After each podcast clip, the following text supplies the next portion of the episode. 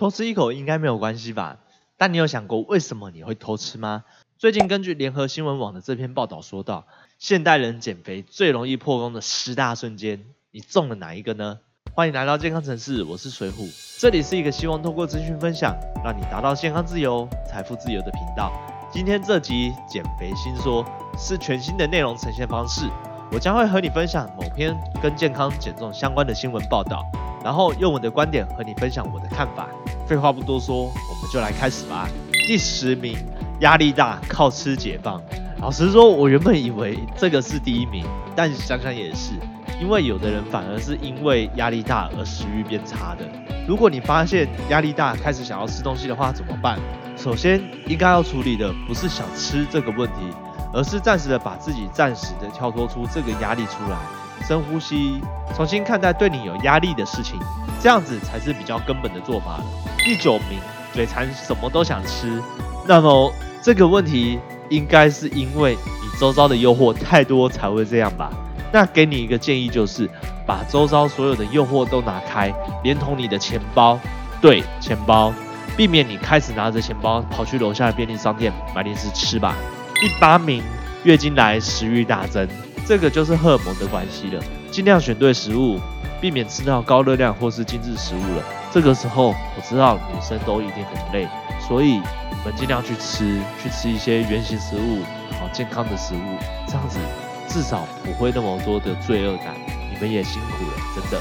第七名，工作很累，想要放松，工作辛苦了，真的，因为一整天的心力、脑力、劳力的轰炸。工作闲暇的时候，喝一杯凉开水，呼吸一个新鲜空气，会比较好哦。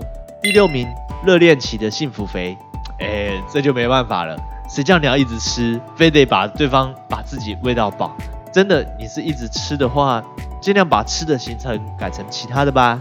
第五名，情绪起伏大，靠吃的舒缓，这个不是跟第十点一样吗？下一个，阿妈永远都觉得很饿，阿妈这个无解。下一个。熬夜追剧没配点心不习惯，这个也是跟第九点一样。下一个朋友一直揪聚餐，朋友聚餐的话，如果能少去就尽量少去了。这个其实就是考验你的坚定的心了。第一名，过年与家人团圆。虽然我想说跟上一点一样，能少去就少去，但是家人的陪伴还是很重要的。所以在这边就推荐你看我这里第三十六集。记得团圆的时候，还是照着这样的方法吃，才不会显得罪恶喽。也别忘了和家人分享一下，你正在为了自己的健康和体态着想，让他们为你加油打气。因为减肥这条路，多了家人的陪伴是一件很重要的事情。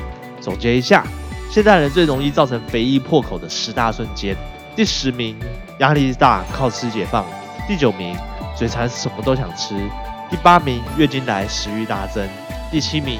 工作很累，想要放松。第六名，热恋期幸福肥。第五名，情绪起伏大，靠吃的舒缓。第四名，阿妈永远都觉得我很饿。第三名，熬夜追剧没配点心不习惯。第二名，朋友一直揪聚餐。第一名，过年与家人团圆。人是一种感觉的动物。刚刚以上十点，除了第八点是因为生理引起的反应之外，几乎都是和你的心理的感觉、你的压力有关的。这个时候，周遭的亲朋好友的关心就更重要了。